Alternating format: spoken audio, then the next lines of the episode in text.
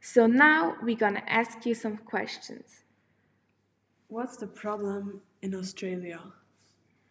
How many peoples are infected in Australia? What are the symptoms? What should you do if you have some symptoms?